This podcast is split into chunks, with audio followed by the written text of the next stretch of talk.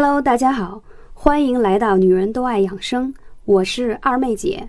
我推崇的美容养生方法是不吃药、不打针、不开刀的美容养生方法。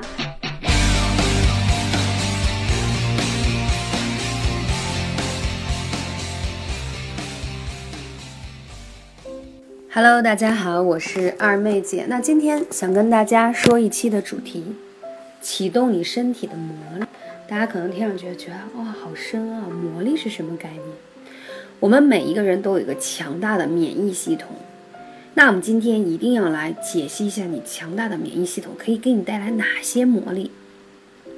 一直以来，人们都认为人体的抗病防病的能力就是免疫力，免疫力强就不会得病。这种观点当然有它的道理，但是不完整。免疫力只是自愈力的一个部分，需要与身体的修复系统。排毒系统、神经系统、抗氧化系统、抗压力应急系统合作，才能完成你的保卫健康的任务。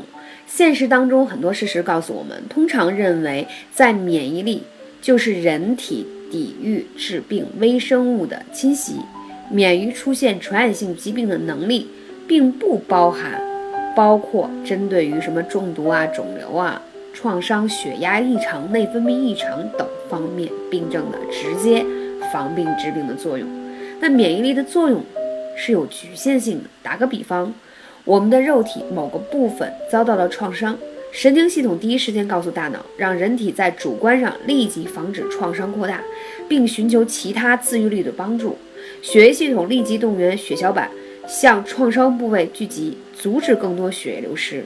免疫系统立即动员 T 细胞、NK 细胞、T 四细胞等等向这个创口聚集，防止漂浮在空气中的微生物侵入人体，并阻止造成创伤的物体携带的其他物质从创口进入人体。修复系统立即动员创口两侧的细胞增殖，修复被破坏的各种人体组织。其中，免疫力既不能帮助止血，也不能帮助愈合，仅仅是防止出现感染和破风而已。只有你自己才可能真正掌握你自己。如果你愿意洞察你的身体，你就会觉察你的身体为你所做的努力，并学会去配合你的身体的自愈策略。免疫力呢，处于自愈系统当中，包含于自愈力。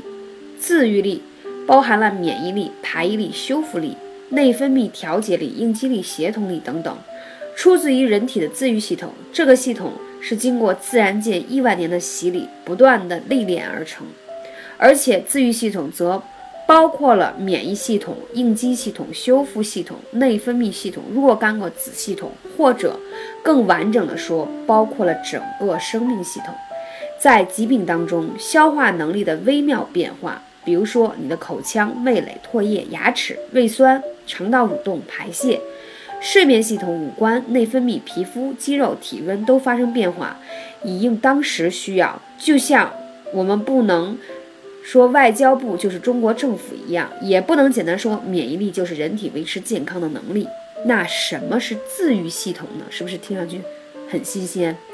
自愈系统呢，是生物储存、补充和调动自愈力，以维持机体健康的协同性动态系统。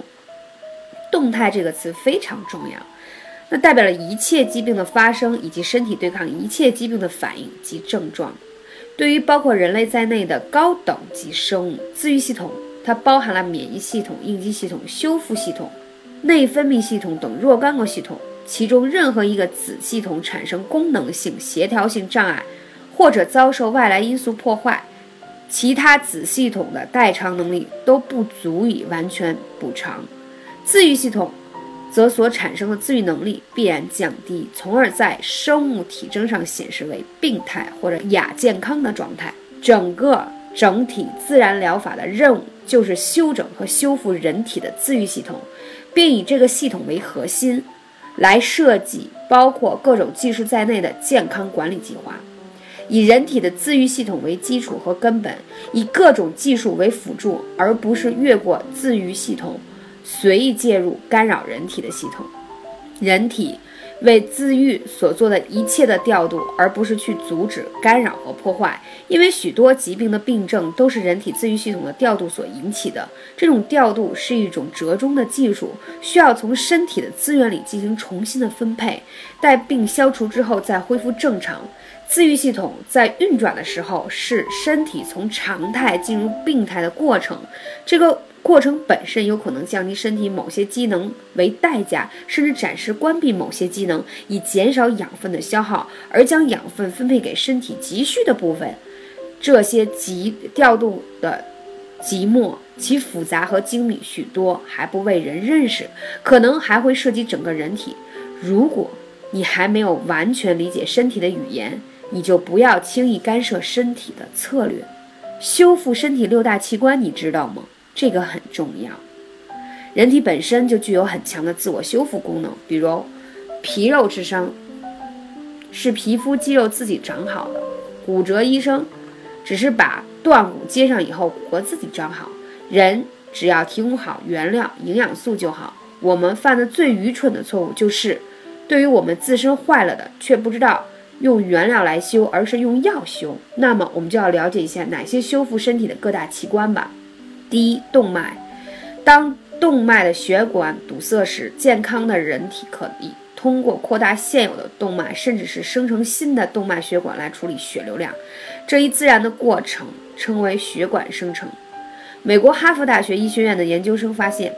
降低胆固醇水平有助于血管再生。此外，多参加一些让血液流动的体育项目，比如跑步、游泳、投篮，也能促进血管再生。所以，我们发现，啊，如果你胆固醇高的话，可以多做一些运动，让你的血液运动起来，它会对降低胆固醇有很大的好处。第二，骨骼愈合反应会在骨折之后发生，它是骨骼的活体部分。促生成的一种表现。基质细胞是人体内具有强分化能力和再生能力的功能细胞，在骨骼受损之后会释放出来。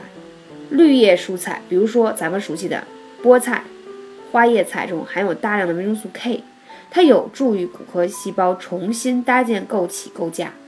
这些呃，包括我们吃的那个鳄梨酱啊，还有番茄，也是维生素 K 的极好来源。在骨骼。嗯，在骨折发生六周以后啊，进行一些轻微的运动，也是有助于刺激骨细胞的生成。第三，肝脏，肝脏是唯一即使切除部分坏死细胞也可自我修复的器官，但前提是没有达到肝硬化的程度。长期的饮酒、熬夜会损伤肝脏，每周饮酒超过十四杯或经常一次性饮酒超过五杯的人，存在肝硬化的风险。所以说呢，一种名为谷氨甘肽的化合物有助于肝脏再生。饮酒的人如果适量服量一些叶酸和复合维生素 B，因为它们对这个我刚才讲的这个化学的物质的形成，它有至关重要的作用。所以呢，可能我今天讲的这个篇章，大家听起来会比较专业。为什么呢？因为二妹姐很少讲这么专业的篇章，是希望给各位小主一个建立自己。